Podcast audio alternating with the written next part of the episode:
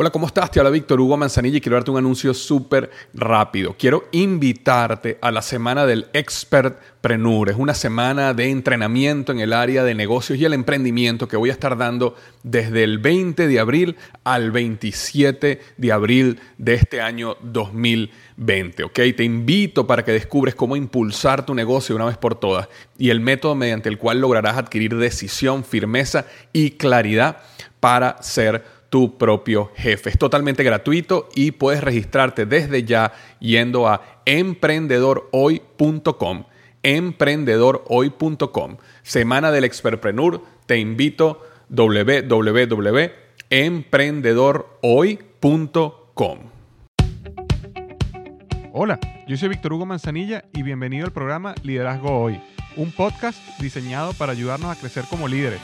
Un programa donde te convenceremos que tú eres capaz de cambiar tu vida, alcanzar el éxito y dejar una huella imborrable en la vida de tu familia, tus amigos y el mundo. Prepárate, porque los mejores días de tu vida están al frente de ti.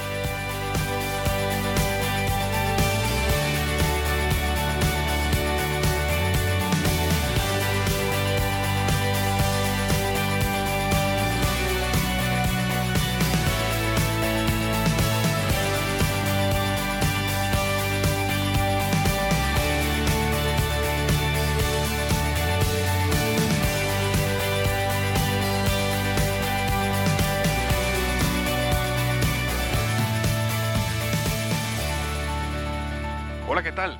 Bienvenido al episodio número 31 del podcast Liderazgo Hoy. Y el tema de hoy es 7 estrategias para brillar en tu trabajo o negocio. Este, este es un programa súper interesante que vamos a estar conversando. 7 estrategias para brillar en tu trabajo o en tu negocio. Antes de comenzar el tema, quisiera leer rápidamente la reseña de la semana que viene de México. Me la escribió este, bueno, eh, básicamente el seudónimo que, que, utilizó es Seiko CRM de México y me dejó cinco estrellas y coloca excelente información. Me lo recomendaron, lo leí en su blog, dice. Me suscribí y ahora estoy bajando sus podcasts. Es totalmente recomendable, información muy útil y necesaria para una mejora continua en nuestro desarrollo. Gracias por tomarse el tiempo de compartir sus enseñanzas por el bien común. Bueno, muchísimas gracias por estas cinco estrellas. Realmente cuando las personas se toman el tiempo de ir a iTunes y me dejan una reseña eh, como esta, me ayuda muchísimo a que este podcast siga creciendo en los rankings y eh, lo consigan otras personas que están buscando este tipo de material. Así que muchísimas gracias eh, por haber tomado el tiempo de dejarme esta información y me, encanta que opines que el podcast y la información que doy está siendo útil y del bien común. Así que muchísimas gracias. Esa fue la reseña de la semana. Y bueno, y este podcast llega a ti gracias a blogexito.com. Sabes, blogexito.com es una página que yo creé para enseñar a otras personas a hacer un blog. Eh, yo eh, comencé liderazgoy.com hace un poco más de 15 meses y el blog creció muchísimo. Actualmente tiene entre el blog y el podcast aproximadamente 100.000 personas visitándolo cada mes. Entonces, eh, fue una página que creé para mostrarte paso a paso cómo yo creé mi blog eh, y cómo crear un blog de mucho éxito. Yo particularmente creo que un blog puede ser la plataforma que te permita vivir de lo que a ti te da pasión y eso es lo que converso en blogexito.com. Entonces, bueno, vamos a entrar en el tema de hoy. Siete estrategias para brillar en tu trabajo o en tu negocio. Yo creo que eh, muchas de estas estrategias son como un músculo, ¿no? Y vas a ver a medida que conversemos cada una de ellas. Eh, probablemente algunas se te hagan fáciles o ya las estés aplicando de una manera intuitiva. Hay otras que a lo mejor nunca hayas aplicado. Al final tienes que convencerte de que cualquiera de ellas la vas a poder aplicar. Es como un músculo que vas a tener que aprender a desarrollar, pero va a valer la pena. No sé si alguna vez te has preguntado por qué algunas personas crecen profesionalmente y llegan a la cima y otras no. Y existen muchas razones, pero lo que sí te puedo decir es que si aplicas estas siete estrategias, eh, no vas a ser tú uno de los que se queda abajo. Yo he escuchado muchísimas veces cuando hago estas preguntas, por qué algunas personas crecen y otras no, muchísimas veces la gente me responde, bueno, porque esta persona es este, desleal o, hace, o hizo algo incorrecto o no, eh, no sé, eh, buscan como que siempre están buscando razones negativas por qué otras personas crecen cuando ellos no han crecido. Y sí hay un poco de eso en algunos casos, pero la realidad no es ella. La realidad es que eh, la mayoría de las personas crece por sus méritos, la mayoría de las personas realmente han aprendido a desarrollar ciertas estrategias y eso es lo que quiero conversar hoy, que he visto en mi experiencia trabajando en la multinacional donde trabajo, también en, en negocios que he tenido. Entonces eso es lo que quiero transmitirte hoy. Siete estrategias para brillar en tu trabajo o en tu negocio. Estrategia número uno, yo la llamo iniciativa. Ataca con rapidez oportunidades que existen y no son responsabilidad de nadie. Okay, yo, creo básicamente que existen tres tipos de, de, personas con respecto a esta estrategia. Hay las personas que hacen su trabajo y ya. Okay, ellas tienen una definición de su trabajo y ellos hacen ese trabajo en esos límites. Existen otro grupo de personas que hacen su trabajo y a lo mejor ayudan como voluntarios en alguna pequeña actividad de la empresa, organizan una fiesta que hay que hacer, organizan esto o aquello. Es decir, están involucrados como voluntariado y lo cual me parece excelente. Es como el siguiente nivel. Pero existe un grupo de personas que hacen su trabajo y aparte atacan con rapidez grandes oportunidades que están fuera de su descripción de trabajo, pero que son de gran ayuda para la organización. ¿Ok? Eh, ejemplos de estas personas son personas que van por encima de lo que se espera de ellas. Eh, mira, yo he visto muchísimos casos, por ejemplo, eh, vamos a suponer que hay una, una necesidad en la organización. resulta que, y estoy aquí básicamente creando un ejemplo, ¿no? Resulta que está, es difícil manejar los niveles de inventario de la organización o muchas veces nos estamos quedando en nuestras plantas, nuestros inventarios están llegando a cero y tenemos problemas eh, de suministro de producto. Y resulta que una persona decide crear una tablita Excel o donde básicamente calcule cuántos días de inventario tenemos de cada material y cuando estemos llegando a ciertos límites de inventario mínimo, te, te mande una alarma o te mande una notificación que diga, mira, ordena este material que, que, que vas a llegar a, inventario mínimo y, vas a empezar a, eh, a, a, tener problemas de producción. Y resulta que esa persona hace esa hojita de Excel y se la muestra a sus compañeros de trabajo y se los entrena cómo utilizarla. Entonces esa persona hizo algo que no era parte de su descripción de trabajo, eh, no le estaban pagando por desarrollar eso, pero vio un problema en la organización y fue y lo resolvió. Y no solo eso, sino que entrenó y motivó e influyó en otras personas para que aplicaran esa herramienta. Y en general, al final de todo este proceso, la herramienta ayudó a que la compañía tuviera menos problemas de suministro de producto y tuviera un mejor manejo de inventario. Entonces, esta persona fue eh, mucho más allá de lo que se esperaba y la actividad que hizo ayudó a la organización. Entonces, es como comentaba al principio, es tomar iniciativa, atacar con rapidez oportunidades que existen y no son responsabilidad de nadie. Si tú eres una de esas personas que piensa que tú nada más tienes que hacer tu trabajo y nada más, eh, básicamente no vas a figurar como los potenciales candidatos para una promoción o un mejor salario o eh, crecer sus niveles de, de responsabilidad a nuevos horizonte. Las personas que crecen en la organización normalmente son personas comprometidas, hacen muy bien su trabajo, pero también buscan oportunidades que existen en la organización y las atacan rápidamente. Entonces esa es la estrategia número uno. La estrategia número dos es redes. Desarrolla relaciones con personas que tienen influencia dentro de la organización. El objetivo de esta estrategia es que desarrolles un plan intencional para desarrollar relaciones con personas clave. Eh, eh, y, fíjate, lo, interesante aquí es que este es un proceso intencional. No es que simplemente conoces a unas cuantas personas y desarrollas una relación con ellas, sino que intencionalmente tú empiezas a buscar quiénes son las personas que tienen mayor influencia en la organización, quiénes son las personas que tienen mayor poder en la toma de decisiones, quiénes son las personas que tienen mayor experticia en un área donde tú quieres eh, llegar a tener experticia, quiénes son las personas clave que deciden los movimientos de carrera. Entonces, cuando tú tienes definido ese grupo de personas, empiezas intencionalmente a acercarte a ellos y a tratar de desarrollar una relación con ellos. Mira, muchas veces te acercas, los invitas a un almuerzo, les preguntas de su historia, de su experiencia, le cuentas un poco de tu historia, este, eh, básicamente comienza a desarrollar un proceso donde intencionalmente desarrollas esa relación. Y de repente puedes comenzar cada dos, tres meses a reunirte con esas personas. Eso te desarrolla una, una gran, un gran, lo que en inglés llamamos un gran network eh, o una red de eh, influenciadores en la organización que tú conoces, que siempre te van a ayudar a ti y tú los vas a poder ayudar a ellos también en el futuro. Entonces, esa es la estrategia número dos. Desarrolla relaciones con las personas de influencia dentro de la organización. Yo recuerdo que yo creé una hojita de Excel donde tenía este, todas estas personas y yo colocaba en cada columna cuándo me reuní con ellos, cuándo era mi próxima reunión con ellos.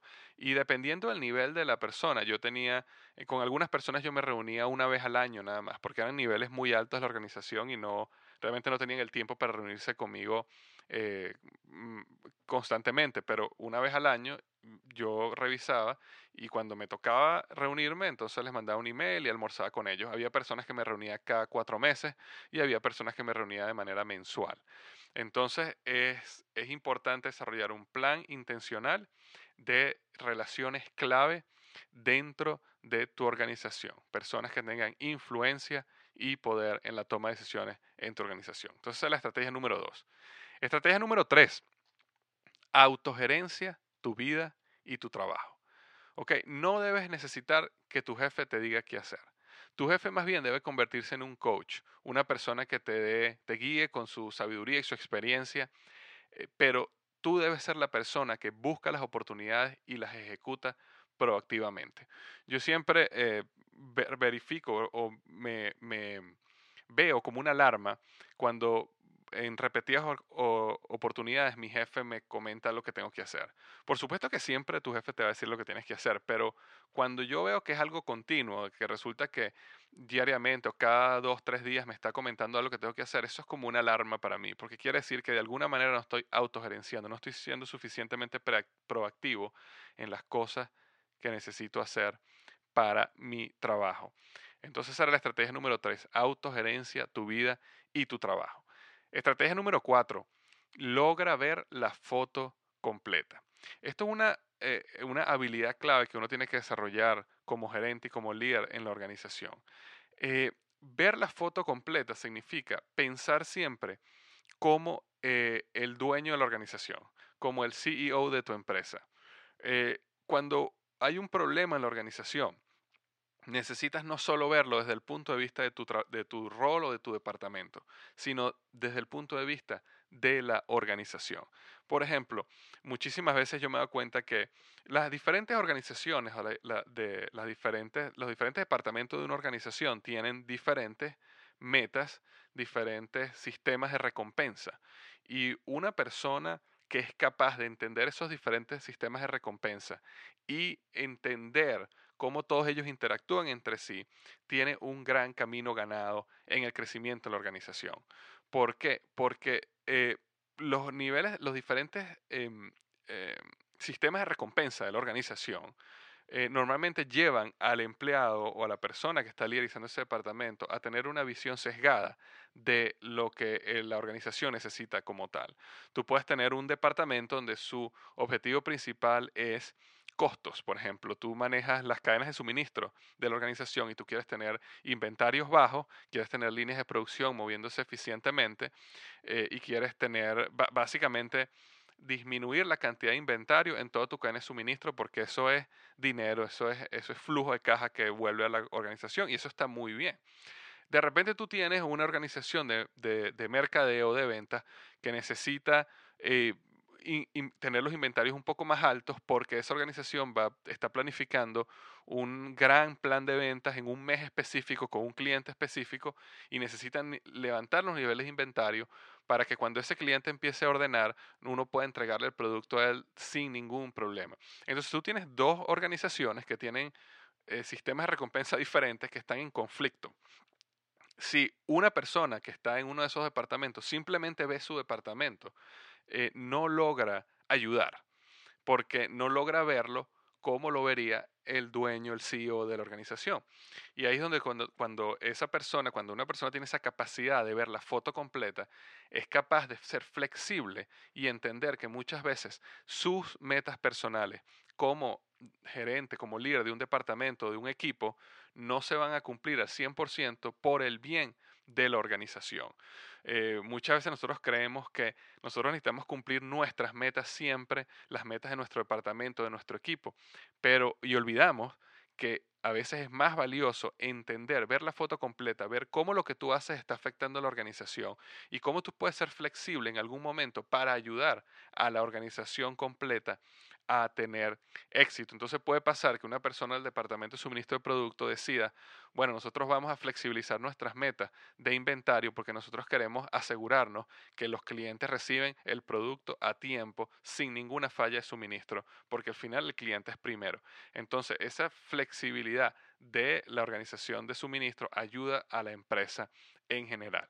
Entonces esa es la estrategia número cuatro. Trabaja en ver la foto completa, no solo las metas tuyas personales, no solo las metas tuyas de tu equipo o de tu departamento, sino cómo gana la organización donde tú eres parte.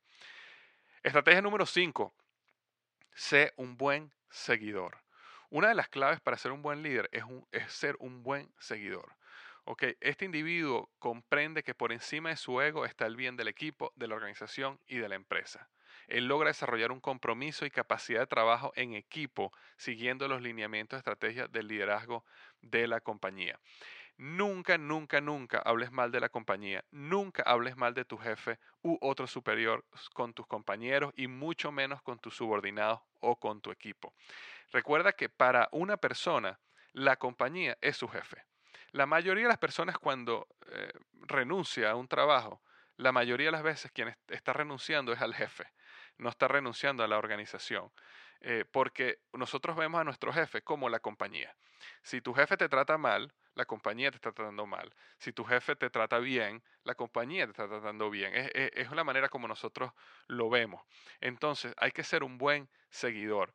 Eh, hay una regla que es que los problemas hacia arriba no, nunca hacia abajo. Si tú tienes algún problema con tu superior o con una decisión estratégica que tomó la compañía que es diferente a lo que tú quisieras ver, nunca la comentes hacia abajo con tu equipo, porque dañas la credibilidad de la compañía, dañas la credibilidad de tu equipo superior y cuando tú la necesites, ya no va a estar ahí.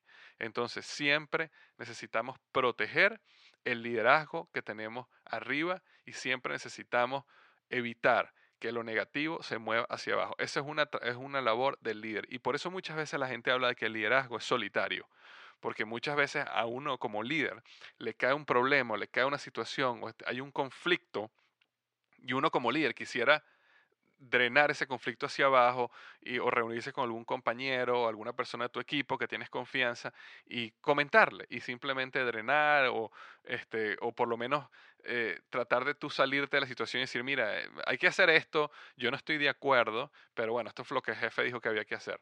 No, no, no, no, eso no es la manera. Uno tiene que entender con su superior y su equipo por qué alguna decisión es diferente a la que uno piensa, entender el por qué, y así uno al final no esté de acuerdo.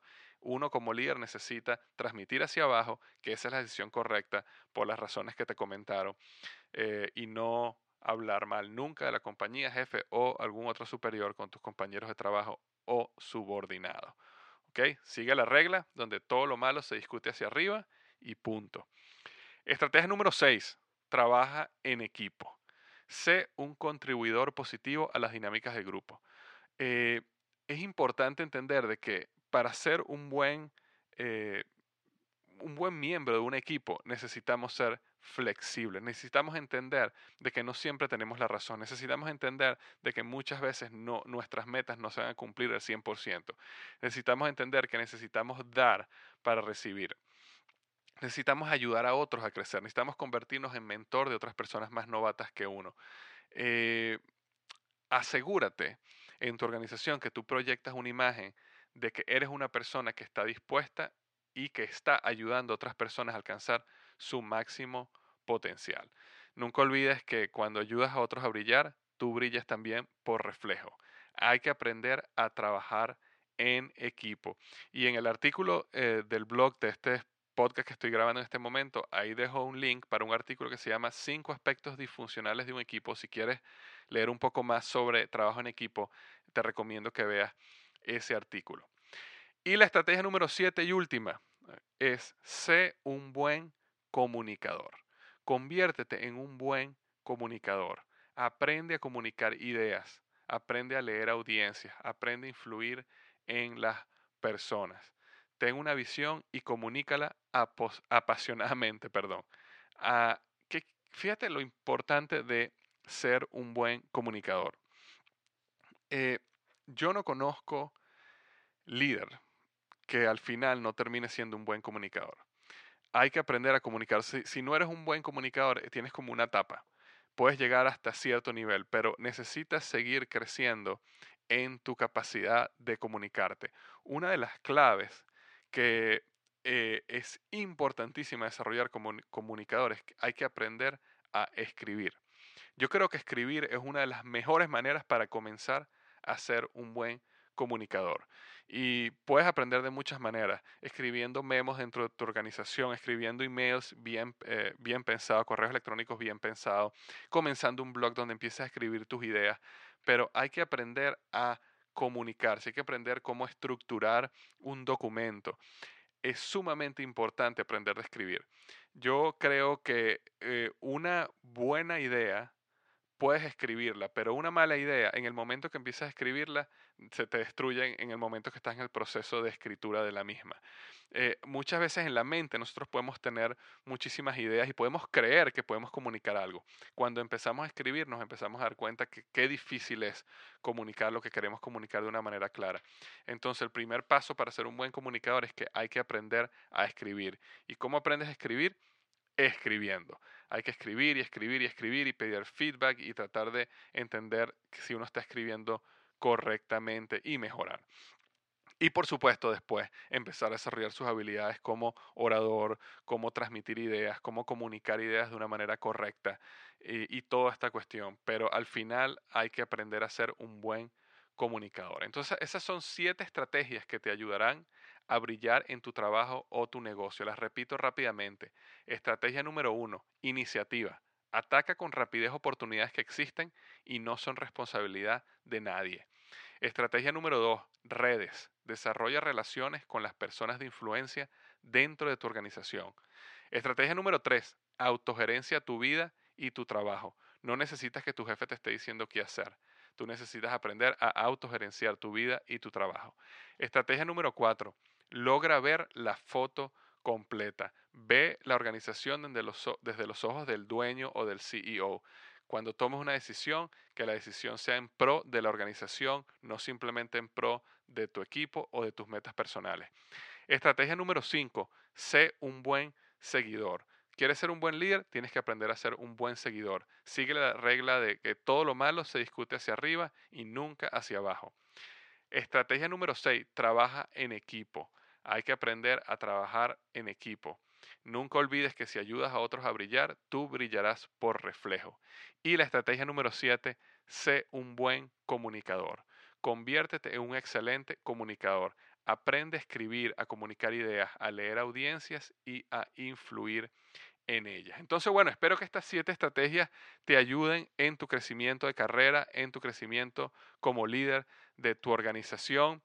Y este, bueno, como siempre digo, no olvides que los mejores días de tu vida están al frente de ti.